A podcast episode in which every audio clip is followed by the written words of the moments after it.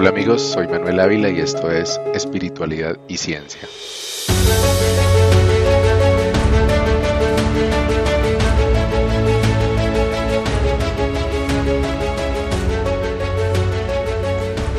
Elizabeth Annelise Michel nació el 21 de septiembre de 1952 y murió el 1 de julio de 1976. Fue una mujer alemana que se sometió a ritos de exorcismo católico durante el año anterior a su muerte. Se le diagnosticó psicosis epiléptica, que es epilepsia en el lóbulo temporal, y tenía un historial de tratamientos psiquiátricos que pues no, no dieron resultado. Cuando Annelies tuvo 16 años, tenía 16 años, sufrió de un ataque y le diagnosticaron una psicosis causada por la epilepsia que había tenido en el lóbulo temporal. Poco después se le diagnosticó depresión y fue tratada en un hospital psiquiátrico. A los 20 años se le había vuelto, eh, se había vuelto intolerante a objetos religiosos y comenzó a escuchar voces, otros fenómenos extraños. La condición de esta muchacha empezó a empeorar y a pesar de los medicamentos que recibía, se volvió suicida y empezó a mostrar otros síntomas adicionales para los cuales también tomó otros medicamentos y durante cinco años de tratamiento sin tener efectos positivos, sin mejorar, Annelies y su familia se convencieron de que ella estaba poseída por un demonio. Como resultado, su familia acudió a la Iglesia Católica para que le hicieran un exorcismo. Aunque al principio la Iglesia se negó, después de muchas dudas, dos sacerdotes obtuvieron el permiso del obispo local para finalmente, en 1975, comenzar a realizar sesiones de exorcismo. Y los papás de la niña dejaron de consultar a los médicos a partir de ese momento. Annelies Michel dejó de comer y murió por desnutrición y deshidratación graves después de 67 sesiones de exorcismo. Los padres de, Michelle y los de la chica Michelle y los dos sacerdotes católicos romanos que practicaron los exorcismos fueron declarados culpables de homicidio por negligencia y los sentenciaron a seis meses de cárcel, que después se redujo a tres años de libertad condicional y una multa. Este caso es eh, conocido mundialmente por haber sido el que inspiró la película de 2005 El exorcismo de Emily Rose. Y aunque pues, la película no es exactamente la historia, pero está basada en la historia de Annalise Michel. En junio de 1970, cinco años antes de, la muerte de, esta chica, Annalise sufrió un tercer ataque epiléptico en el hospital psiquiátrico donde se encontraba. Y por primera vez le recetaron drogas anticonvulsivas, incluyendo una llamada dilantin, que no consiguió aliviar el problema. Y cuando ella estaba a punto de tener estos, eh, estos ataques, ella decía que veía caras demoníacas y que después empezaron a presentar en, en otros momentos del día. Ese mismo mes que ella tuvo el tercer ataque le recetaron otro medicamento que es similar a la clorpromacina y que se utiliza en el tratamiento de psicosis, incluyendo también la esquizofrenia. Eh, después de eso, en 1973, Annelies sufrió de depresión, comenzó a alucinar mientras rezaba y con frecuencia se quejaba de oír voces que le decían que estaba condenada y que se iba a podrir en el infierno el, tratamiento de, esta chica en un hospital psiquiátrico no consiguió mejorar su salud y su depresión empeoró aún más. El tratamiento a largo plazo que le habían formulado tampoco mejoró las cosas y cada vez más pues su familia y ella se frustraban por procedimientos médicos. Tomando drogas farmacológicas durante cinco años, finalmente Annelies terminó volviéndose intolerante a lugares y objetos sagrados y no podía ver, por ejemplo, crucifijos porque entraba en pánico. Esta trastornada joven fue a San Damián, eh, en, cerca de donde vivía, con un amigo de la familia que organizaba regularmente peregrinaciones cristianas.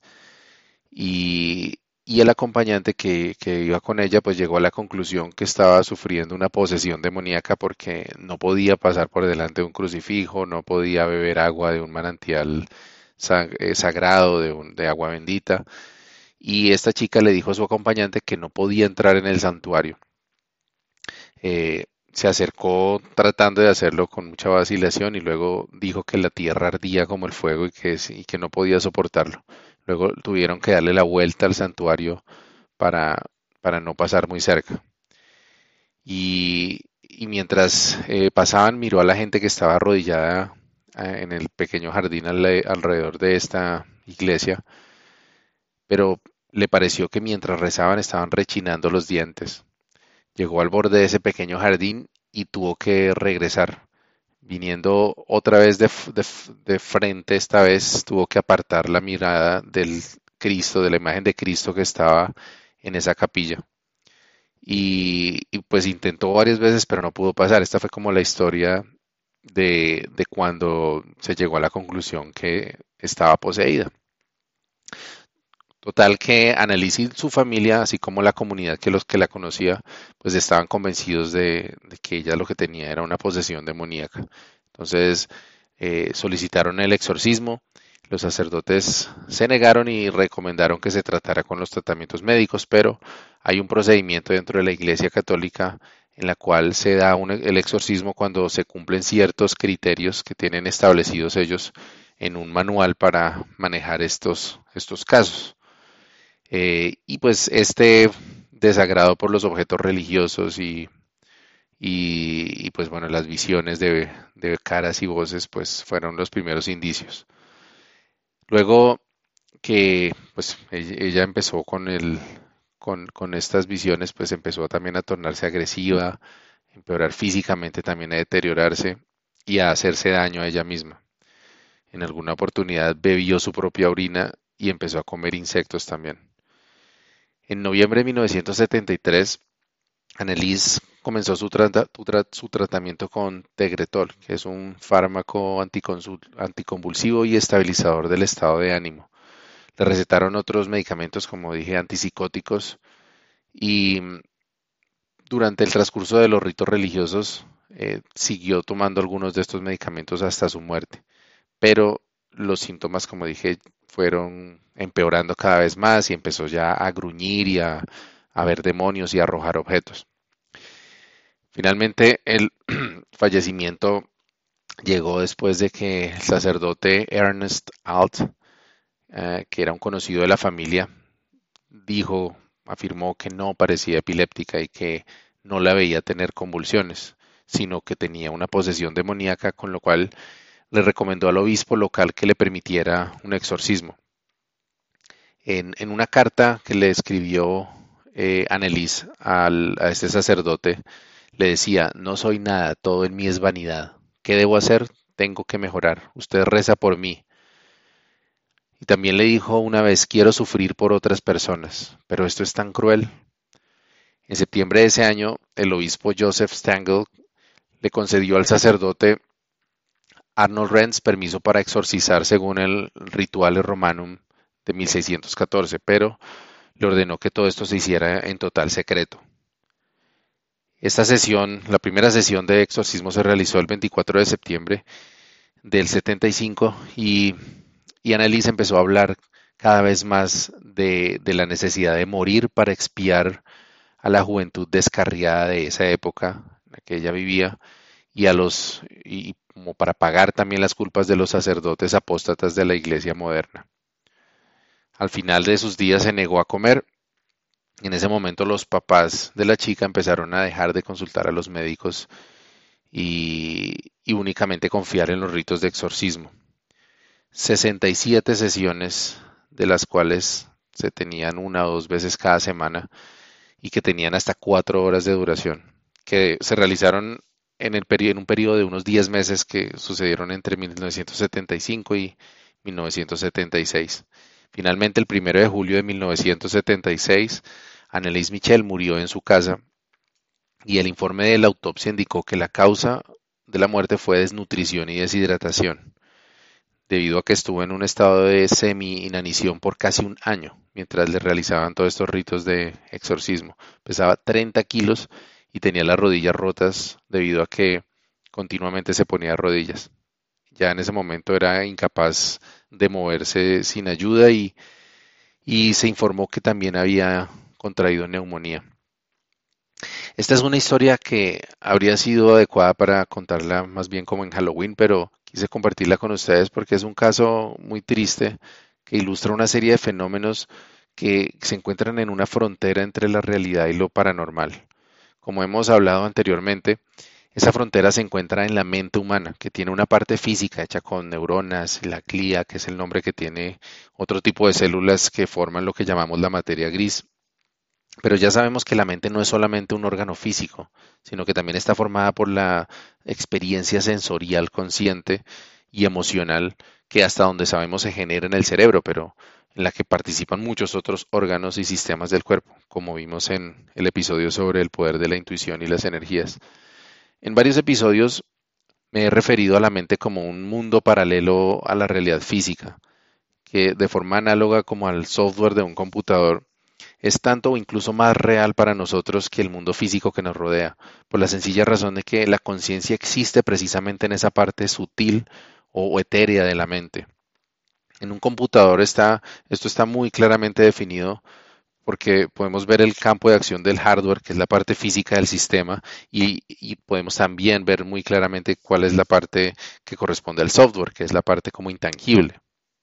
Por eso existen especialistas que se dedican a diseñar, fabricar y reparar los elementos físicos de un computador, como puede ser la tarjeta madre, el procesador, el disco duro, la memoria, y otros especialistas que hacen lo propio con el software, que digamos en el caso de lo primero, la parte física serían los ingenieros y técnicos de semiconductores y microelectrónica, y en el y lo segundo, que sería el software, los ingenieros de sistemas, desarrolladores, técnicos informáticos. En la mente humana la cosa no es tan clara. La parte física de nuestro cuerpo lo estudian los médicos, neurólogos y otros especialistas que cada vez logran más avances en el tratamiento de enfermedades como tumores, infecciones, epilepsia y algunas enfermedades neurodegenerativas que aún todavía no comprendemos del todo, pero que estamos estudiando como el Alzheimer y el mal de Parkinson. Pero la parte intangible también tiene personas que están dedicadas a estudiar y, a cuidar, que serían los psicólogos, psicoanalistas, y en su parte más misteriosa, pues nosotros los espirituales, las religiones, los coach y muchos otros que tratan de darle sentido a la vida y ayudar a resolver el drama de la existencia. Sin embargo, a diferencia de la ciencia de los computadores, en la medicina humana surgió una especialidad que se mueve en los dos mundos, que trata de encontrar el origen físico de las enfermedades mentales y brindar una aproximación científica a los fenómenos más oscuros de la mente, de tal forma que puedan curarse con métodos igualmente científicos. Estamos hablando de la psiquiatría. La palabra psiquiatría proviene de las palabras griegas psique y atreia, que textualmente quiere decir curación del alma, y como especialidad médica se dedica al estudio de los trastornos mentales de origen genético o neurológico para prevenir, evaluar, diagnosticar, tratar y rehabilitar a las personas con trastornos mentales y asegurar que sean autónomas y que el individuo se pueda adaptar a las condiciones de su existencia. Este campo de la ciencia, eh, que pues pareciera que hubiera estado siempre, en realidad es relativamente nuevo.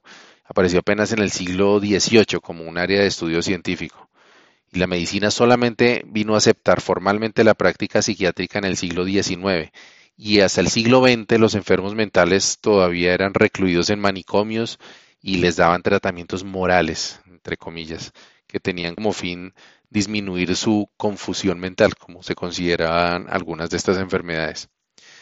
Gracias a muchas películas que hemos visto, tenemos presente que en el siglo pasado la terapia común, más común para muchas enfermedades mentales como la depresión, la esquizofrenia o la psicosis, eran las, terapias de electroshock. Muchos creen que esto se hacía por ignorancia de la química del cerebro, y en cierto modo así era, porque al principio no se sabía ciencia cierta qué ocurría en el cerebro, pero lo cierto es que en muchos casos la terapia de electroshock sí ayudaba a mejorar el diagnóstico de los pacientes. Lo que probablemente no sepas es que la terapia electroconvulsiva, que es el nombre técnico de los electroshock, todavía se utiliza y se administra a más de un millón de pacientes alrededor de todo el mundo cada año.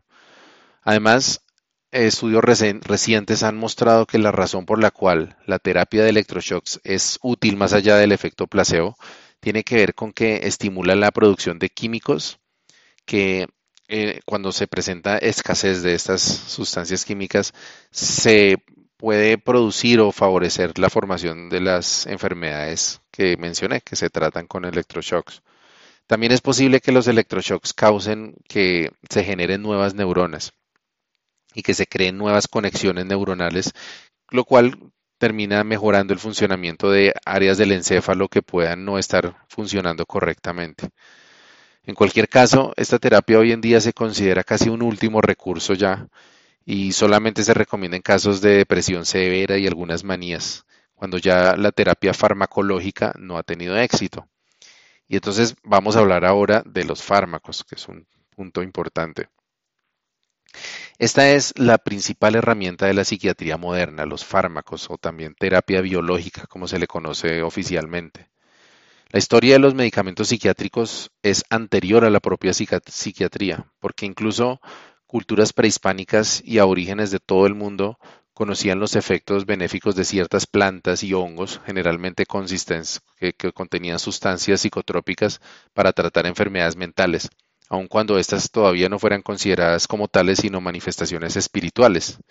Más adelante volveré a tocar este punto que nos va a acercar más a la visión espiritual de la psiquiatría. Desde el punto de vista científico moderno, la investigación con psicofármacos es relativamente reciente también. Apenas a mediados del siglo XX eh, se empezaron a explorar químicos que digamos se utilizaban ya previamente como el litio, que ayudaba a pacientes con depresión o con esquizofrenia y trastorno bipolar, y se empezó a estudiar con profundidad apenas en el siglo XX la química del cerebro, entre otras que es uno de los aportes al mundo de, nuestro famoso científico Rodolfo Ginás. Eh, y con esto se empezó a teorizar y luego a ensayar clínicamente compuestos químicos generalmente sintéticos para compensar las deficiencias o desbalances químicos que se asociaban a ciertas enfermedades mentales. Uno de los primeros y más importantes descubrimientos en este campo fue la la clorpromacina, que se empezó a utilizar en la década de los 50 como terapia para la psicosis, que esto es también uno de los medicamentos que le suministraban a Annalise Michel en la historia que narré. Así poco a poco se empezaron a reemplazar eh, con medicamentos la reclusión de pacientes en hospitales psiquiátricos o incluso el uso tan extendido que había de la terapia de electroshocks. Y la terapia farmacológica moderna que, viene evolucionando de allí ya incluye un vademecum amplio de antidepresivos como la floxetina, el citalopram, la sertralina, también antisiolíticos como el clonazepam, el apralosam, estimulantes eh, antipsicóticos, estabilizantes de ánimo, medicamentos para el déficit de atención, que ahí es famoso el Aderal que utilizan mucho los estudiantes para dar más rendimiento académico y para poder eh, pasar noches sin dormir, y la ritalina, que es la que famosamente le, le querían aplicar a Bart Simpson, entre muchos, muchos, muchos otros medicamentos. El problema con la psicofarmacología es que ninguno de estos medicamentos de origen químico es efectivo en todas las personas en todas las ocasiones. Y todos los medicamentos tienen efectos secundarios que varían en intensidad de persona a persona. Debido a esto, muchas personas experimentan efectos secundarios que en algunos casos pueden llegar a ser peores que la enfermedad misma que se está tratando. Este fue el caso del profesor Jordan Peterson, a quien he referenciado ya eh, en un par de episodios, el de la regresión y en orden y limpieza en tu vida, quien lleva años combatiendo un grave cuadro de ansiedad y que hace poco tuvo que ser hospitalizado porque creó dependencia a la benzodiazepina, que es un medicamento que se utiliza para tratar la ansiedad, el insomnio y otras patologías psiquiátricas. El propio Peterson narró que no solo la benzo, como se le llama coloquialmente ese medicamento, le generó una fuerte dependencia química, sino que no lo ayudó en lo absoluto para la ansiedad. Estos casos son poco frecuentes, pero no tanto como se desearía. En, en 2015, Peter Grush, un profesor del Centro Nórdico, el Centro Nórdico Cochrane de Dinamarca, afirmó que estas drogas pueden ser más dañinas que beneficiosas y dijo que las drogas psiquiátricas matan a más de medio millón de personas mayores de 65 años cada año. Gosch también cree que las muertes relacionadas con los medicamentos psiquiátricos no son reportadas como tales, como, como causa del fallecimiento. Y él dice que hay por lo menos 15 veces más suicidios que los que reporta la Administración de Alimentos y Drogas de los Estados Unidos entre personas que toman antidepresivos. En el otro lado del espectro, pues estaría la mayor cantidad, la, mayor parte del gremio de la psiquiatría, que aunque reconoce que el efecto placebo tiene un efecto importante en la efectividad de los psicofármacos en personas con casos leves de enfermedades mentales, defiende la efectividad de estos medicamentos en personas con patologías más severas. Hace poco justamente estaba leyendo sobre el caso de Marilyn Monroe, quien es la famosa actriz eh, y, sex symbol de los años 50 y 60, bueno, apenas un par de años de los 60, que fue famosa por haber sufrido también durante la mayor parte de su vida un cuadro crónico de depresión y lo que hoy se conoce como se conocería como trastorno de personalidad límite. Existe la teoría de que sus psiquiatras no solo no ayudaron a, curar sus enfermedades mentales, sino que la agravaron eh, prescribiéndole de forma irresponsable un barbitúrico llamado Nembutal, que ella utilizaba para poder dormir, y además anfetaminas que utilizaba para quitarse el sopor que le daba el barbitúrico en las mañanas. Algunos psiquiatras actuales afirman que si se le hubiera suministrado antidepresivos, que por lo menos los que tenemos hoy en día, probablemente no se hubiera suicidado. Ahora, esta afirmación es muy debatible, que ya son muchos los casos recientes de famosos que han terminado suicidándose a pesar de estar bajo tratamiento con antidepresivos. Un estudio de 2010 llegó a la conclusión de que los medicamentos antidepresivos parecen reducir en general los pensamientos suicidas en adultos deprimidos, pero no se pudo comprobar su efectividad en la mentalidad suicida de pacientes más jóvenes con trastornos afectivos graves. El posible aumento de la tasa de suicidios inducido por la creciente utilización de antidepresivos es todavía uno de los problemas de salud pública más importantes que en todo el mundo están preocupando a gobiernos y a, la gente en general. La realidad es que no hay suficiente información para determinar a ciencia cierta la efectividad de todos los psicofármacos. Creo que es responsable decir que hasta donde sea posible es conveniente agotar las alternativas de terapia que puedan intentarse antes de acudir a los medicamentos psiquiátricos. La psiquiatría misma tiene otras herramientas como la psicoterapia, el psicoanálisis, que han probado ser eficaces, aunque también en algunos casos y algunas veces. La psicología también tiene herramientas con las que puede ayudar a resolver entuertos del alma y desde luego el esoterismo, la autoayuda, el chamanismo, el budismo y otros saberes ancestrales que algunos de ellos hemos hablado, tienen sus propios métodos para curar la mente. En, el episodio, en episodios anteriores he compartido las herramientas que yo conozco y que he aplicado en mi vida para sanar y crecer interiormente. Esto en el episodio 7 de la temporada anterior, el secreto para poner fin al sufrimiento, de ahí para acá, los tres siguientes episodios eh, hablo con detalle de, la meditación y de la técnica de la observación constante. Pero es importante aclarar que ninguna terapia espiritual es reemplazo para un tratamiento psiquiátrico o psicológico. Aún así, algunos psicólogos y psiquiatras recomiendan la meditación, el mindfulness, la autoobservación mencioné ya y otras técnicas espirituales como complemento a sus terapias y se han reportado muchos casos de sanaciones duraderas gracias a la espiritualidad. El, el o la ayahuasca, de que también he hablado en varios episodios, también está siendo estudiado ya científicamente eh, por psiquiatras que, están, que han comprobado que puede el yagé de hecho ayudar a tratar adicciones, ansiedad y depresión que, que, de otro modo son resistentes a los tratamientos, a los fármacos en particular. Y también han tratado eh, pacientes con estrés postraumático con yagé. Pero entonces, la pregunta sería, ¿qué fue lo que verdaderamente le ocurrió a la pobre Anne Elizabeth, eh, o Annelise, como le decían Michelle, la joven de la historia que conté al principio de este episodio, siendo uno de los casos más famosos de posesión demoníaca en la historia. Lo que nos preguntamos es si Annelise había podido salvarse con la psiquiatría moderna o con espiritualidad. Y esto es algo que pues nunca sabremos a ciencia cierta, pero lo que sí sabemos es que en la década de los 70, que fue cuando ella tuvo esta, eh, esta desafortunada eh, cadena de, de situaciones desafortunadas, pues todavía no existían los antipsicóticos ni los anticonvulsivos que existen hoy en día. Aparte de eso, sabemos que históricamente el ser humano ha tendido siempre a otorgarle cualidades sobrenaturales a fenómenos que no entendemos. En el pasado enfermedades como la lepra o la epilepsia eran considerados castigo divino o posesión demoníaca también.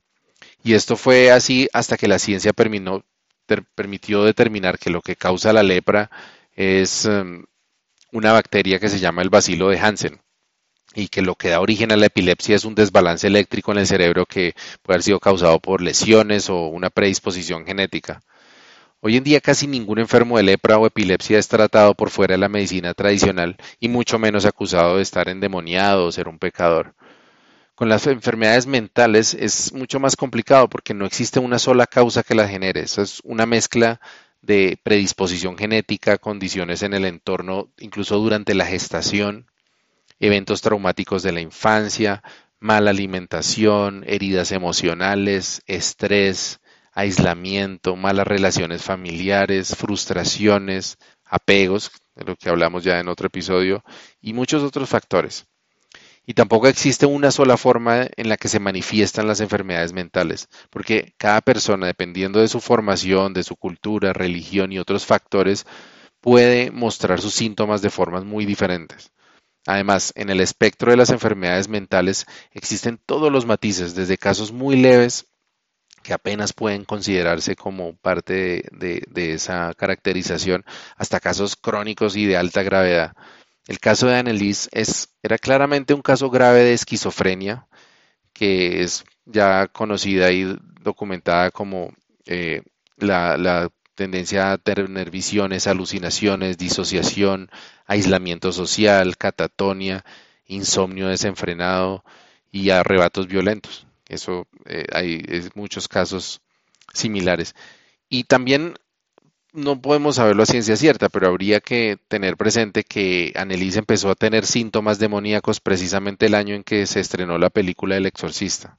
Aunque no se sabe si ella vio la película, pero los testimonios de Annelise de sentirse maligna, de ser el demonio, de estar poseída, son frecuentes en pacientes con esquizofrenia, como lo conté en, y, como lo conté en los episodios anteriores sobre mi exorcismo con el yagé y mi descenso al infierno, yo mismo he experimentado esas sensaciones de, ser el demonio, de tener la maldad dentro durante trances con la ayahuasca.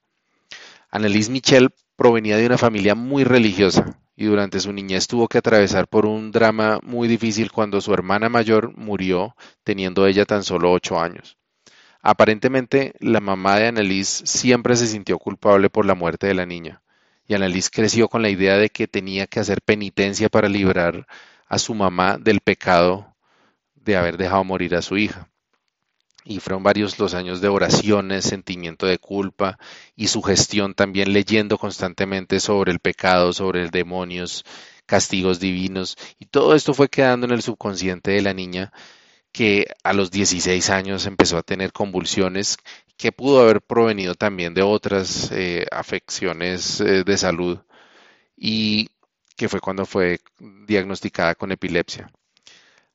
Recientemente se ha demostrado a través de investigaciones científicas que hay una fuerte relación entre epilepsia y esquizofrenia y otras condiciones mentales.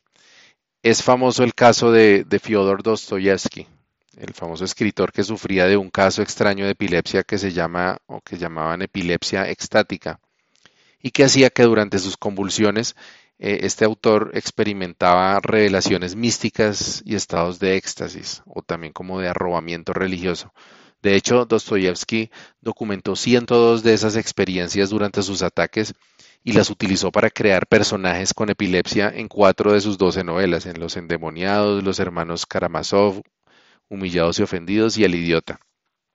Muchos creen que sin su epilepsia Dostoyevsky no habría logrado la profundidad y excelencia que tuvo su obra. Es posible que una condición mental que para Dostoyevsky era una especie de conexión con la divinidad, con los arquetipos superiores de la mente y con la creatividad, para Annelise fueran un portal al infierno de la culpa y del terror que la agobiaban desde su infancia.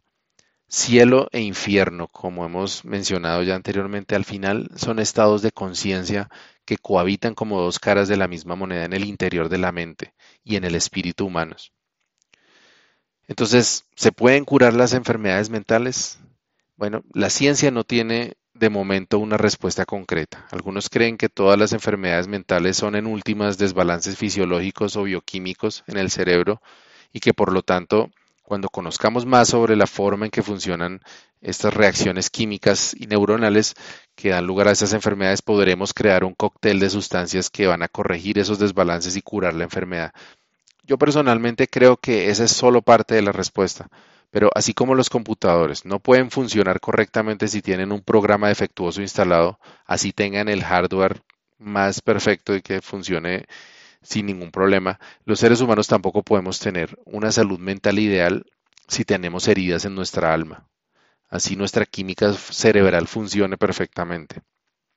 Por eso mi recomendación, aclarando que no soy una persona competente para dar consejos sobre salud mental, sino simplemente basándome en mi investigación, la que hice para este episodio y mi experiencia personal, es que ante los síntomas de cualquier enfermedad mental acudamos a un profesional en salud mental para descartar que tengamos algún problema físico o bioquímico que tenga que ser resuelto ahí sí a través de medicina. Usualmente un médico general está entrenado para reconocer los síntomas y remitir a un paciente a un psicólogo o a un psiquiatra según sea conveniente. En muchos casos, los mismos psicólogos o psiquiatras están en capacidad de sugerir terapias alternativas y con frecuencia lo hacen para ayudar al proceso de sanación, según las creencias y la personalidad del paciente. Si llegas a necesitar orientación espiritual para ayudar a sanar tu mente y estás escuchando este podcast, por supuesto te invito a escuchar otros episodios sobre eh, trabajo interno y sanación. Y si lo deseas, puedes también contactarme para ponerte en contacto con personas confiables y con recursos valiosos para ayudar en tu proceso. Pero cada caso es diferente y me atrevo a decir que con el debido tratamiento, la ayuda de un trabajo espiritual consciente y el amor de las personas que amas, es posible salir hasta de las tinieblas más oscuras. Ya he compartido mi experiencia personal con el yaje y más adelante hablaré de mi experiencia con la psiquiatría luego de que fui diagnosticado con ansiedad y tendencia a personalidad obsesiva compulsiva.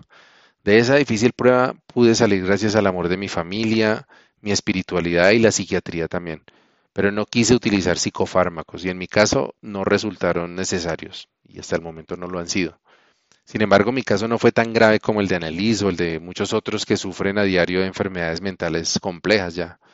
Pero voy a compartir para terminar la experiencia de un amigo mío cuyo nombre me va a reservar, eh, que sufrió el infierno de la esquizofrenia y pudo salir de él por su propia cuenta, bueno, con alguna ayuda.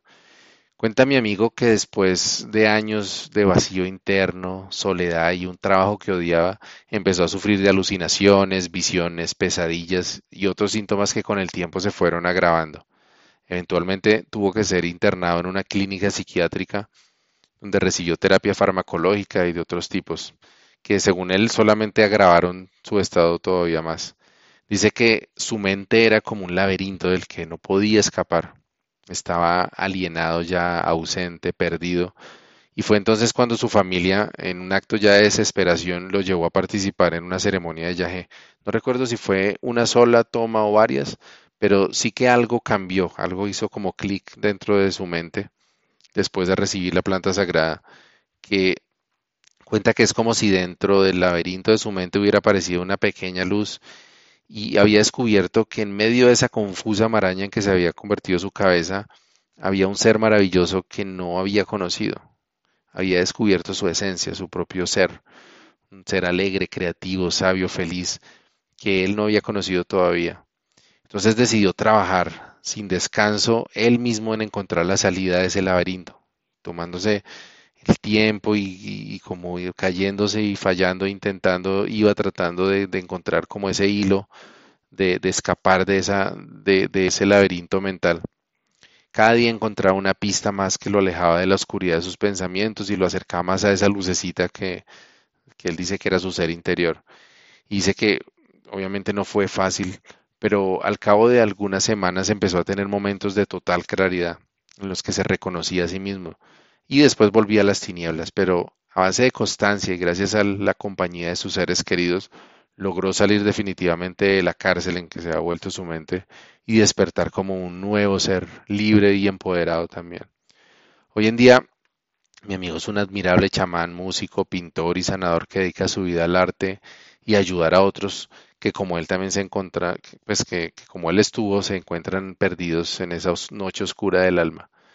Entonces, para responder a la pregunta de si se pueden curar las enfermedades mentales, yo creo que sí, creo que con los recursos científicos y espirituales que tenemos hoy en día, tal vez Marilyn Monroe, Annelise Michel se habrían podido salvar, no lo sabemos. Pero aún más importante, creo que millones de personas que hoy en día sufren en silencio pueden encontrar una cura. Ojalá podamos hacerles llegar ese mensaje a todos ellos. Por cierto, si no lo han hecho, les recomiendo que se vean la película Soul de Disney y van a encontrar muchas claves de lo que hablé hoy y en otros episodios anteriores. Un abrazo del alma.